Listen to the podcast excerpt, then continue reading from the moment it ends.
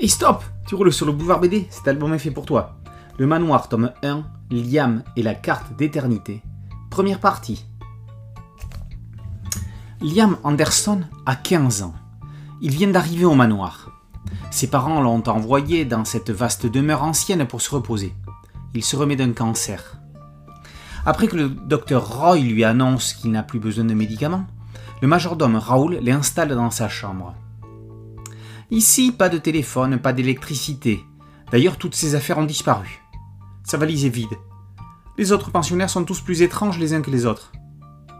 Un type déguisé en guerrier Sparte, deux jumeaux facétieux, un joueur de poker, une demoiselle semblant tout droit descendue d'un donjon.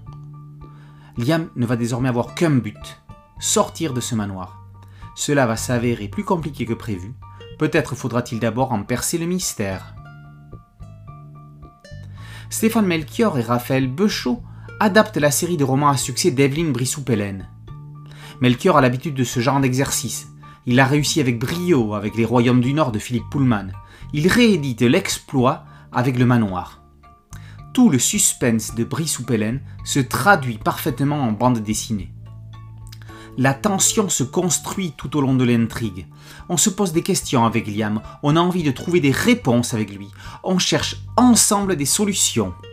Le narrateur interne nous invite à partager sa vision des faits et ses émotions. On passe avec lui de la réalité au fantastique sans encore savoir pourquoi et comment il a pu en arriver là.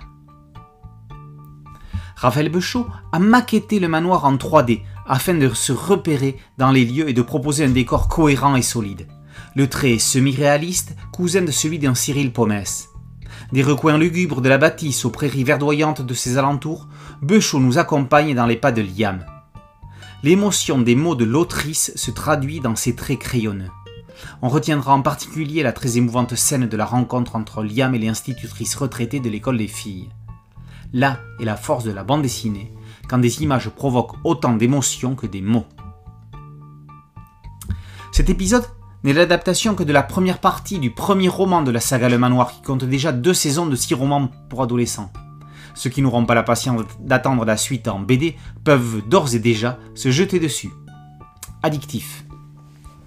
Le Manoir tome 1, Liam et la carte d'éternité, première partie, par Melchior et Beuchot, d'après Evelyne Brissou-Pellen, est paru aux éditions Bayard dans la collection Bande d'ados. Boulevard BD, c'est un podcast audio, une chaîne YouTube. Merci de liker, de partager et de vous abonner. A très bientôt sur Boulevard BD. Ciao